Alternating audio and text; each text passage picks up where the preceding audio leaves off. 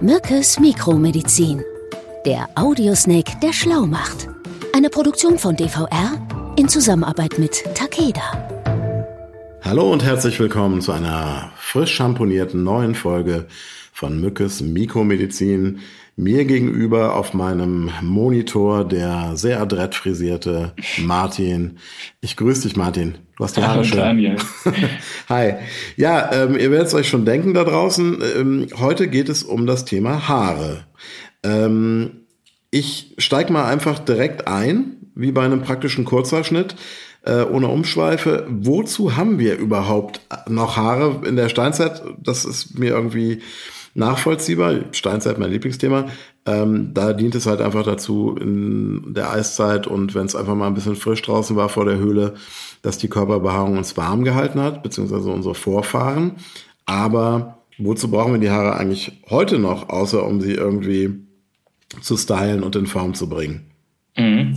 Also heute brauchen wir Kopfhaare oder haben die den Zweck, ähm, dass sie natürlich auch weiterhin vor Kälte schützen, aber natürlich auch uns gegen Sonnenstrahlung schützen sollen. Ne? Mhm.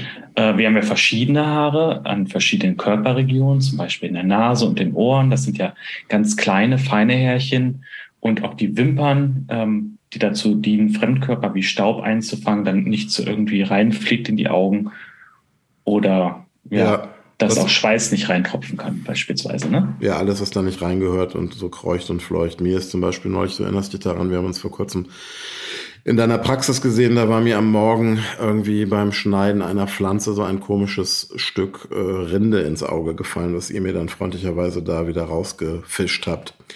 Ähm, jetzt habe ich auch gehört, dass die Haare ja auch, also die Haarwurzeln, um genauer zu sein, ja auch ähm, Tastreize äh, wiedergeben oder verstärken können. Also so wie man das so von Fühlern bei Insekten eigentlich kennt. Das hatte ich gar nicht so auf dem Schirm. Woran liegt das denn eigentlich? Genau, also in den, ähm, also in den Haarwurzeln sind sehr sensible Nervenfasern mhm. und ähm, dadurch sind halt die Haare oder die Kleinhaare ähm, in der Lage, auch Tastreize wiederzugeben oder sie zu verstärken. Ja gut, ich meine, macht eigentlich auch Sinn, wenn man sich noch so daran erinnert, an die Schulzeit, wenn einmal an den Haaren gezogen wurde. Das tut ja echt sehr weh. Das wird sicherlich auch damit zu tun haben. Ähm, also alles in allem ne, ist das ja auch da wieder mal ein Zeichen dafür, wie ausgeklügelt eigentlich die Maschine Mensch konstruiert ist, von wem auch immer. Mhm. Ähm, Kannst du noch ein bisschen, du hattest es gerade erwähnt, die unterschiedlichen Arten von Haaren. Kannst du dazu noch mal was sagen? Also das ja. ein bisschen präzisieren? Also man unterscheidet drei unterschiedliche Typen. Also wir haben Pflaumhaare oder Lanugo-Haare. Mhm. Ähm, die haben wir bereits im Mutterleib und fallen, die fallen dann spätestens bis zum vierten Lebensmonat aus. Mhm. Und der Pflaum schützt den Fötus davor, dass die dünne Haut nicht vom Fruchtwasser aufgeweicht wird. Mhm. Die Haare sind kurz, dünn und dann auch unpigmentiert. Okay. Dann haben wir als zweiten Haartyp die sogenannten Wollhaare oder Villushaare.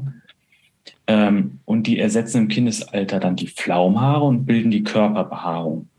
Das sind dann die ganz kurzen und feinen, leicht pigmentierten Haare. Das sieht man bei, bei Babys bei so Kindern, sieht, ne? ne? Ja, genau. Ja, mhm. ja. Und dann haben wir das sogenannte Dauerhaar oder Terminalhaar. Und ähm, das sind die Haare, die wir seit Geburt auf den, als Kopfhaare auch kennen, so wie die Wimpern und Augenbrauen. Und diese Haare sind dick, meist lang und pigmentiert. Mhm. Und in der Pubertät kommen dann natürlich auch die Achsel- und Schambehaarung bei Männern, teils ausgeprägte Körperbehaarung dann dazu. Mhm. Okay, ähm, das heißt aber auch, dass die Haare sich auch verändern. Ne? Also diese Terminalhaare, die, wenn ich es richtig verstanden habe, entstehen dann praktisch aus den etwas feineren äh, Woll- oder Vellushaaren, richtig? Also man mhm, sieht das ja bei genau. Kindern häufig, dass die so ganz feine Haare nach der Geburt haben und die dann irgendwann stärker und, und ähm, kräftiger werden.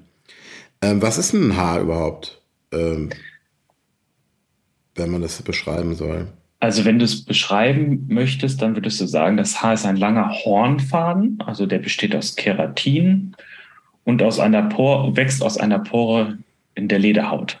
Okay. Gut, und da überlegt man sich, was man da für einen riesen Aufriss drum macht um Haare. Am Ende des Tages ist ein langer Hornfaden, der aus der ja. Lederhaut wächst. Klingt da nicht mehr ganz so gut vermarktbar für die äh, Haar, äh, Industrie. Haarindustrie, Shampoo-Industrie. Ähm, jetzt erzähl mal, ähm, es ist ja so, glaube ich, dass die Haare ja ähm, sich so zyklisch auch entwickeln. Ne? Kannst mhm. du uns da mal was zu sagen zu den einzelnen Zyklen? Genau, hier gibt es auch wieder drei verschiedene Zyklen, wenn man es so sagen möchte. Mhm. Wir haben die Wachstumsphase. Mhm. Das ist die sogenannte Anagenphase. Die dauert in der Regel ungefähr zwei bis sechs Jahre. Jahre? Mhm. Okay. Mhm. Okay. Und man kann sagen, dass sich circa 90 Prozent der Kopfhaare in dieser Wachstumsphase befinden, sofern alles gesund ist. Ne? Mhm. Und man kennt ja die äh, allgemeine Aussage, dass sich Haare alle sieben Jahre ändern. Und so ist es natürlich auch. Also das ist so ein Zyklus eines Haars. Mhm. Also bis zu sieben Jahre. Dann haben wir die sogenannte Übergangsphase oder die Katagenphase und die dauert zwei bis drei Wochen. Da endet dann die Zellproduktion im Haar und anschließend kommt es dann zu der sogenannten Endphase, die Telogenphase. Und mhm. es bilden sich ein neues Haar, das alte wird ausgestoßen und fällt somit aus. Und diese Phase dauert im Schnitt ungefähr drei Monate. Okay, also das heißt aber auch, das Haar ist so programmiert, dass es einfach ausfällt, wenn es soweit ist. Das ähm, ist ja vor allen Dingen interessant, weil ähm, man kennt das ja vielleicht, viele Menschen, wenn sie dann Haare verlieren und glauben, dass es zu viele sind, die hören dann irgendwie auf, sich die Haare zu bürsten oder zu kämmen, weil sie irgendwie die Sorge haben, dass sie damit den Haarausfall noch äh, begünstigen. Das mhm. ist eine Sorge, die unbegründet ist, oder Martin? Genau, das ist auch so ein typisches Phänomen bei uns in der Praxis. Äh, die Frau, die dann vor einem steht und sagt, mir fallen die ganzen Haare aus, ich habe bestimmt eine Hormonstörung oder irgendwas. Mhm. Äh, also 70 bis 100 Haare am Tag zu verlieren, gilt wirklich als unbedenklich und normal. Ja. Also wenn man sich da nicht sicher ist, dann muss man wirklich auch mal hingehen und das mal durchzählen, die Haare, wie viel habe ich wirklich verloren. Also wenn es dann tatsächlich deutlich mehr als 100 Haare pro Tag sind, dann äh, sollte man sich Gedanken machen, da kann man auch nachgucken. Aber mhm. ähm, wir haben natürlich auch viele Haare auf dem Kopf. Also die meisten von uns, gerade Frauen, haben äh, zwischen 100.000 bis 150.000 Haare auf dem Kopf. Und da das muss man sagen, da gibt es sogar Unterschiede äh, zwischen äh, blonden Menschen, die haben meist mehr Haare als brünette oder schwarzhaarige oder rothaarige. Das ist ganz interessant. Rothaarige feiner, ne, Beispiel, dafür. 75.000, mhm. Brünette ungefähr 100.000 und Schwarzhaarige so zwischen 110 und 150.000 Haare. Das ist äh, äh, bei den Blonden dann, ne? Ist interessant. Das ist ganz interessant. Ja. ja. gut, das ist dann aber halt auch wirklich eine äh, optische Täuschung, ist nicht das, der richtige Begriff, aber das wirkt halt dann bei dunklen Haaren ähm, einfach auch häufig dichter und voller, weil es halt einfach auch im Zweifelsfall etwas äh, kräftigere und dickere Haare sind. Ne?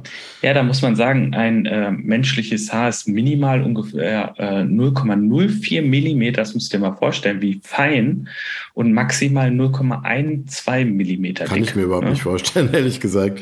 Das sind, äh, das sind ja, ja, das ist ja wirklich so unter Mikroskop kann man dann irgendwie die Struktur überhaupt erst erkennen. Ähm, aber ja. Haare haben ja trotz ihrer mh, mm, äh, minimalen äh, Stärke äh, eine sehr äh, wichtigen, äh, wichtige Funktion, auch vor allen Dingen für das Selbstbewusstsein und ja auch wirklich schon auch einen mythischen äh, ähm, Stellenwert. Also wenn man an die Geschichte von Samson denkt, äh, der irgendwie unmenschliche Kräfte hatte und die verloren hat, weil ihm die Haare im Schlaf ähm, abgeschnitten wurde. Ähm, also es ist ja auch ein Zeichen von Vitalität und irgendwie auch von äh, ja, Potenz auch, ähm, ja. das glaube ich auch ja schon viele, viele Jahrtausende zurück in der Menschheitsgeschichte ja schon die abgefahrensten ähm, Schönheitsrituale auch ähm, da veranstaltet worden sind, um die Gesundheit der Haare äh, zu erhalten. Ähm, ja, und deswegen ist es natürlich auch so, dass die, ähm, die Haarindustrie also äh, so groß ist. Ne? Also die verdienen richtig viel Geld damit, mhm. ähm, teilweise auch mit natürlich zwielichtigen Haarmittelchen oder Kuren, äh, die dann angeblich wieder Wunder bewirken sollen. Du kennst das ja äh, aus der Werbung. Äh, oder auch die Haartransplantation, auch immer mhm. ein Thema. Und da spielt natürlich genau das, was du gesagt hast, äh, eine wichtige Rolle. Also steht für Kraft, Jugend und Fruchtbarkeit. Ne? Mhm. Also mhm. ist äh, schon wichtig, die, die Haare auch zu haben und ja, also. Äh, ich bin ja, ich mache ja auch immer gerne kleine geschichtliche Exkurse. Ähm, ich habe in der Vorbereitung auf die Episode gelesen, dass man im alten Ägypten, also das ist immerhin irgendwie 4000 Jahre vor unserer Zeitrechnung, ähm, hat die Haarpflege ähm, ich glaube nicht 400 Jahre vor unserer Zeitrechnung, äh, vor 4000 Jahren circa, würde ich jetzt mal sagen, nahm die Haarpflege so einen wichtigen Stellenwert ein, dass man bei Ausgrabungen, also in den Pyramiden, in den Grabkammern, ähm, so ganz wertvolle Gefäße gefunden hat für äh, Öle, also im Prinzip die Vorgänger von unseren heutigen Haarmasken und Spülung ähm, und irgendwie auch äh, Kämme und, und, und äh, Instrumente zur Haar- und Bartpflege. Ähm, das heißt, das Thema hat uns schon seit Beginn der Geschichte interessiert. Ähm, und natürlich hat es auch einfach diesen schmückenden Aspekt. Ne? Ähm, man macht ganz viel mit seinen Haaren, wenn man sie dann hat. Mhm. Ähm, ja, und wenn, wenn, wenn du es weiter äh, denkst, auch zum Beispiel Thema Traumdeutung, ne? steht das Bild des Haarverlustes ja auch gerne mal für die Angst eines Liebedu-Verlustes. Also es hat ja schon auch tatsächlich äh, ähm, das bis dahin geschafft und äh, irgendwie auch eine Relevanz. Ne? Mhm.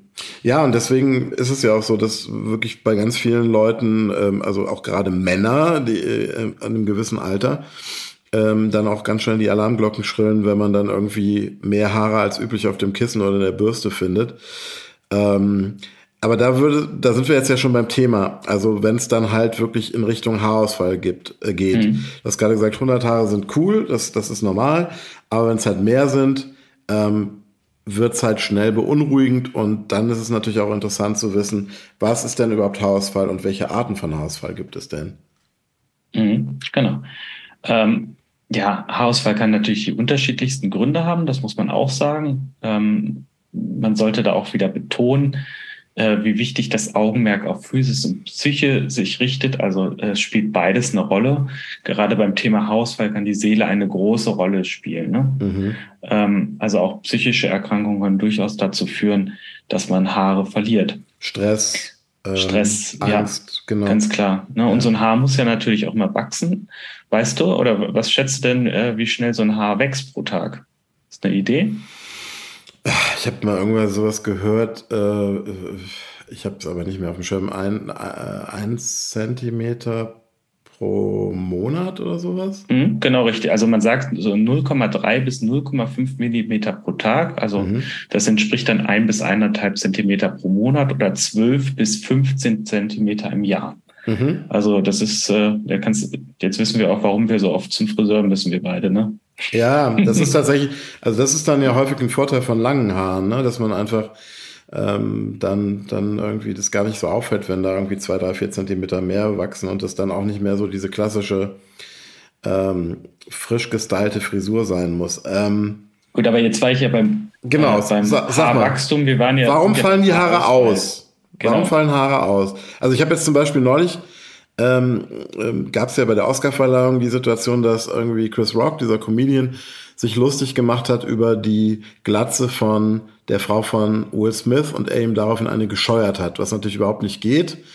Aber ähm, interessant war ja da, es gibt ja zum Beispiel dieses Phänomen, dass Frauen, ich glaube, das ist häufiger sogar bei Frauen, ähm, durch eine Immunerkrankung, wenn ich das richtig äh, verstanden habe, ähm, Haarausfall haben, also dann kahle Stellen bekommen. Ich glaube, das genau. ist der kreisrunde ja. Haarausfall, ne? Das ist der kreisrunde Haarausfall, genau. Ähm, das ist die sogenannte Alopecia areata, nennt man das. Also mhm. das ist jetzt hier nochmal auf Lateinisch. Ja, auf die schlau. Ja, und da zeigen sich dann vollkommene kahle Stellen am Kopf. Mhm. Das kann natürlich aber auch den ganzen Körper äh, betreffen. Okay. Man geht davon aus, dass ca. 25 Prozent der Betroffenen irgendwann alle Kopf- und Körperhaare dann auch verlieren mit dieser Erkrankung. Ne? Wow. Okay. Und dann, und dann können häufig auch noch andere Autoimmunerkrankungen hinzukommen. Mhm. Also das ist schon heftig. Ähm, und, und gibt es denn in dem Fall der Alopecia areata, des kreisrunden mhm. Auch Hoffnung auf Genesung? Also kann man da irgendwas gegen tun? Häufig ist es so, dass 50 Prozent der Betroffenen ähm, auch auf eine Genesung hoffen können. Okay. Und ähm, ja, das, das äh, sistiert, also hört dann irgendwann auch auf dann ne, bei denen. Mhm. Aber bei den anderen 50 Prozent ist es so, dass sie da halt auch ähm, häufig ein ganzes Leben lang drunter leiden müssen. Und dann entweder ganz selbstbewusst sagen, ähm, wie die Frau von Will Smith ähm, oder auch die aktuelle Bachelorette, habe ich gesehen. Ähm, ich gehe damit so selbstbewusst um, dass ich ähm, einfach eine Glatze trage. Oder man dann halt tatsächlich auch auf Perücken zurückgreift. Ne? Oder naja, und dann, dann gibt es ja auf der anderen Seite, wir haben ja jetzt gerade über die Autoimmunerkrankung gesprochen, auch äh, die, den erblich bedingten Haarausfall. Mhm. Das ist der androgenetische Haarausfall. Und der trifft vor allen Dingen aber eher Männer als Frauen. Und äh, typischerweise erkennt man diese Männer, die daran betroffen sind, an den Geheimratsecken, an dem Haarkranz, ne? Also, mhm. wenn du dir das so vorstellen kannst. Also diese Bei beiden, Frauen, also es ist praktisch, äh, ich glaube, ich habe das mal, ich habe das so verstanden, ähm, jetzt mal salopp formuliert, dass die Geheimratsecken beginnen und hinten äh, der berühmte, ähm, äh, die kahle Stelle am Hinterkopf und das dann im, im schlimmsten Fall im fortgeschrittenen Stadium sich so langsam annähert und man dann äh, irgendwann eine Halbglatze hat, wenn es halt mhm. wirklich äh, richtig durchkickt. Äh, ich glaube allerdings, die, der Haarkranz selber, der bleibt ja erhalten. Deswegen kann man ja auch ähm, bei der Haartransplantation immer aus dem Bereich des Haarkranzes am Hinterkopf, glaube ich, Haare gewinnen, um die dann äh, sozusagen umzuverteilen bei der Haartransplantation. Ne? Die sind, glaube ich, genetisch so programmiert, dass die ein lebenslang, äh, ein Leben lang auch bestehen bleiben äh, im Haarkranz. Da bist du deutlich besser informiert als ich. Das kann ich dir gar nicht genau sagen. Aber ähm, ja, wahrscheinlich ist das so. Mhm. Bei Frauen, bei denen, äh, ähm, die diesen erblich bedingten Haarausfall haben, ähm, lichtet sich hingegen eher das Haar am Scheitel, ne? muss man sagen. Okay. Und ähm, das unterscheidet dann ja auch von diesem diffusen Haarausfall. Okay. Sag mal, und ähm, das ist, was so Nährstoffe angeht und, ähm, und Fitness und, und überhaupt grundsätzlich die Ernährung, wie sieht es denn da aus? Kann man diesen androgenetischen Haarausfall, der ja schon im Namen trägt, dass es erblich ist, kann man das denn trotzdem ähm, irgendwie positiv mhm. beeinflussen? Also mittlerweile geht man davon aus, dass äh, Ernährung und auch das Fitnesslevel eine große Rolle spielen. Mhm. Also früher hat man gesagt, das ist alles komplett genetisch bedingt und äh, nicht beeinflussbar, aber tatsächlich spielen diese beiden Punkte auch eine Rolle und können dann halt auch den Haarausfall ja schon ein bisschen mit beeinflussen. Äh, beeinflussen mhm. ne? Sag mal, und du hast gerade schon in dem Zusammenhang den diffusen Haarausfall mhm. auch erwähnt. Das ist ja, wäre dann ja sozusagen, glaube ich, der dritte äh, Case, die dritte äh, Art von Haarausfall. Wie unterscheidet der sich denn von dem gerade äh, beschriebenen erblich bedingten Haarausfall und dem kreisrunden Haarausfall? Mhm. Also da äh, fallen die Haare an unterschiedlichsten Stellen dann aus. Also du hast dann diese lichten Stellen so ganz verteilt. Mhm. Und ähm, das ist durch verschiedene Faktoren beeinflusst. Ähm, zum Beispiel den chronischen Nährstoffmangel, auch Schilddrüsenfunktionsstörung, also insbesondere die Schilddrüsenunterfunktion. Mhm. Ja, oder natürlich auch, was wir vorhin schon angesprochen haben, ähm, den intensiven psychischen Stress. Okay, der diffuse Haarausfall. Ist der denn auch jetzt ein Phänomen, was eher Männer betrifft oder, oder wie sieht es da aus? Also hier ist es tatsächlich so, dass Frauen weitaus häufiger betroffen sind als Männer. Okay. Ähm, dann gibt es noch andere Fälle. Wir haben jetzt drei. Mhm. Es gibt noch, noch einen vierten Fall, den man hier vielleicht besprechen kann, das ist der sogenannte vernarbende Haarausfall. Oh, das klingt nicht gut. Ja, und das ist tatsächlich auch eine seltene Form von Haarausfall. Du weißt, ich Dein bin immer so Fan der seltenen Sachen. Mhm. Und hier ist es so, dass der ähm, Haarfollikel beispielsweise durch einen Pilz ähm, irreparabel dann zerstört werden kann. Und es mhm. bleiben dann äh, kahle, vernarbende Stellen, an denen keine Haare mehr wachsen können.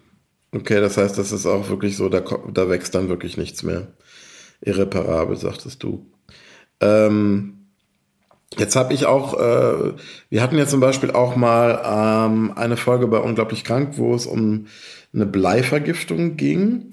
Ähm, wie, welchen Einfluss können denn noch Dinge haben, die man von außen dem Körper zuführt oder die mhm. im Körper auch an Prozessen, die da passieren? Ähm, gibt es da noch irgendwie ein Beispiel? Ja, also es gibt tatsächlich Haarausfälle äh, auf Grundlage von Hormonumstellung. Ja. Mhm wenn man, wenn man äh, da zum Beispiel bestimmte Therapien anwendet, äh, beispielsweise auch in der Reproduktionsmedizin, also Kinderwunschbehandlung, oder aber wenn man Pillenpräparate einnehmen muss. Also zur Verhütung bei, auch. Mh, mhm. Oder bei Frauen bedingt durch Schwangerschaft, also die, die Einnahme der Pille, hast du es ja gerade auch gesagt. Mhm. Oder nach dem Einsetzen der Wechseljahre, auch ein typisches Thema. Ne? Ja, auch dazu haben wir ja schon eine Episode gemacht. Ja, die Macht der Hormone, ne? das ist tatsächlich ein, sollte man vielleicht auch nochmal eine extra Folge zu machen. Ähm, wirklich ein, immer wieder tauchen die ja auf, die Hormone. Ne? Das ist ein sehr wichtiger Aspekt bei allen Gesundheitsthemen. Ähm, genau, und genau, Schwermetallvergiftung, das hatte ich ja gerade schon erwähnt, ähm, die ja glücklicherweise sehr selten nur auftreten, können natürlich auch ähm, dazu führen, dass man Haare verliert. Ja, ähm, wie gesagt, gerade schon erwähnt, wir haben ähm, ja eine Folge zum Thema ähm, Bleivergiftung gemacht. Auch da war es anfänglich so, dass die Ärzte, die die Patientin behandelt haben, auf Wechseljahrsinduzierten Haarausfall getippt haben. Ähm, gibt es denn noch andere seltene Erkrankungen? Jetzt hast du ja gerade schon praktisch darum gebettelt, noch mehr über die seltenen zu reden. Ähm, seltene Phänomene in Bezug auf Haare, was fällt denn dir da ein noch als Experte? Also, da gibt es ein ganz äh, interessantes Syndrom, das auch ähm, ganz ausgiebig in Bonn, also meiner alten Heimat, ähm, beforscht wird. Das ist das sogenannte Struwwelpeter-Syndrom mhm. oder auch das Syndrom der unkennbaren Haare. Und das ist eine Anomalie mit einem genetischen Ursprung. Klingt ein bisschen nach Boris Johnson. ja, vielleicht auch, aber ich glaube, der kämmt sich einfach nicht die Haare oder der wacht so auf und geht dann arbeiten. Der hat es nicht nötig, genau. Die nee, aber bei, bei diesem Syndrom haben Wissenschaftler ähm, ähm, festgestellt, dass es da, dass da in, den Genen, die für die Haare zuständig sind, eine Mutation in drei verschiedenen Genen vorliegt. Also okay. Das ist auch ganz interessant. Wie zeigt sich das, das denn, dieses Phänomen der unkennbaren Haare? Schon ein sehr spannender Name. Ja, ähm, das sind das sind Haare, also das sind meistens dann glanzlosen Haare, die sehen dann sind, sind so ein bisschen ähnlich wie Glaswolle oder okay. sehen aus wie Glaswolle und die lassen sich einfach nicht bürsten oder bändigen, ja, wenn du es so sagen möchtest. Also die, die, die sind immer irgendwie durcheinander. Okay. Wie beim Struwwelpeter, wie der Name schon sagt. Ähm, und, und ist das etwas, was man behandeln kann oder ähm, was macht man damit? Also da muss man sagen, das ähm, lässt sich nicht wirklich ähm, behandeln. Also es gibt die, die Problematik dann insbesondere im Kindesalter, da haben die Kinder häufig trockene, krause Haare, sehr helle Haare. Ähm, die Kinder sehen dann auch immer so ganz lustig mit den Haaren aus. Äh, da kann man aber die vielleicht ein bisschen beruhigen und sagen, hier, dass es im Erwachsenenalter etwas besser wird. Okay, die Struwwelpeter ist ja jetzt auch schon ein bisschen älter, das Buch. Übrigens in meinen Augen ein ganz furchtbares Buch. Wirklich ein, ein, ein äh, Beispiel für schwarze Pädagogik, wie es äh, kaum ein anderes gibt. Egal, aber äh, ist das denn ein Phänomen, dieses Struwwelpeter-Syndrom, was es schon so lange auch gibt? Oder ist das, wann hat man diesen genetischen Defekt erkannt in der Medizin? Also man hat das in den 70er Jahren erkannt oder herausgefunden und es ist aber tatsächlich halt auch ein Phänomen, was wirklich sehr selten vorkommt. Hm, und hat das, ähm, also es klingt ja jetzt erstmal nach einem kosmetischen Problem. Ähm, mhm, das so ist, ist bei, auch. jetzt wo du drüber redest, ich habe tatsächlich neulich mal in irgendeiner ähm, Gazette eine Geschichte über ein Kind gesehen, äh, wo es ja leider so in Zeiten von sozialen Medien äh, die Mutter das total auch ausschlachtet und witzig findet und das Kind halt immer irgendwie fotografiert. Ich glaube, das ist tatsächlich, müsste auch, glaube ich, dieses Phänomen sein, wenn man sich die Haare anschaut. Aber ähm, ist das denn gesundheitlich beeinträchtigend für die Betroffenen oder ähm, beschränkt sich das wirklich auf das etwas skurrile Aussehen der Haare? Also es beschränkt sich tatsächlich auf die Haare und hat sonst keine gesundheitliche Beeinträchtigung. Also insofern. Selbstbewusst damit umgehen und im Zweifelsfall irgendwie ein Markenzeichen draus machen und ähm, genau. sich sonst keine Sorgen machen. Ja, Martin, dann ähm, genug der Haarspalterei für heute. Ähm, wir haben jetzt einiges erfahren über Haare. Ich fasse noch mal kurz zusammen. Also Haare sind ja letzten Endes irgendwie ein Überbleibsel aus der ähm, aus dem Anbeginn der Menschheit, also Wärme, Isolierung bei Kälte, Schutz vor äh, Fremdkörpern, wenn wir jetzt über die ähm, Wimpern und die ähm, Augenbrauen sprechen, also Schutz davor, dass da irgendwas reinfliegt in die Augen, Nasenhaare natürlich auch, dass da nicht ständig irgendwelche Pollen und sonstige Partikel in die Nase eindringen. Ähm, was mich besonders beeindruckt hat, ist die sehr, ähm, ja, sehr äh, unromantische und poetische Beschreibung. Äh, das Haar ist ein langer Hornfaden aus Keratin, der aus einer Pore in der Lederhaut wächst. Dann haben wir aber über die so ist es. ja, aber erzähl das mal äh, jemandem, der irgendwie mit Shampoo-Werbung äh, Millionen verdient. Ähm, sehr ernüchternd. Dann haben wir über die verschiedenen, äh, also die Phasen der, äh, der Haare, Haarentwicklung, Haarwachstum, Haarausfall gesprochen, darüber gesprochen, wann das pathologisch wird, also wann Haarausfall tatsächlich zu einem äh, medizinischen Phänomen wird und welche Arten von Haarausfall es gibt. Und zu guter Letzt haben wir uns noch über das sogenannte Struwwelpeter-Syndrom unterhalten und du hast mich darüber aufgeklärt, dass es ähm, dieses Syndrom der unkennbaren Haare, wie es auch noch genannt wird, ähm, gibt und wie es sich äußert. Ähm, seine Anomalie mit genetischem Ursprung, die seine, äh, die davon Betroffenen halt mit äh, nicht zu bändigenden Haaren ähm, durch die Weltgeschichte äh, laufen lässt. Ich danke dir sehr für diese neuen aufschlussreichen Informationen und freue mich jetzt schon auf unsere nächste Zusammenkunft. Da freue ich mich auch drauf. Mein dann kannst du jetzt die Zeit nutzen und gehst einfach mal zum Friseur. Dann siehst du auch wieder gut aus. ja, das hast du dir jetzt fürs Ende aufbewahrt. Ne? Nochmal so einen kleinen Seitenhieb. Sehr schön. Martin, pass auf dich auf. Du auch, Daniel. Bis, Bis dann. Ciao. Ciao. Sie hörten Mückes Mikromedizin, eine Produktion von DVR in Zusammenarbeit mit Takeda.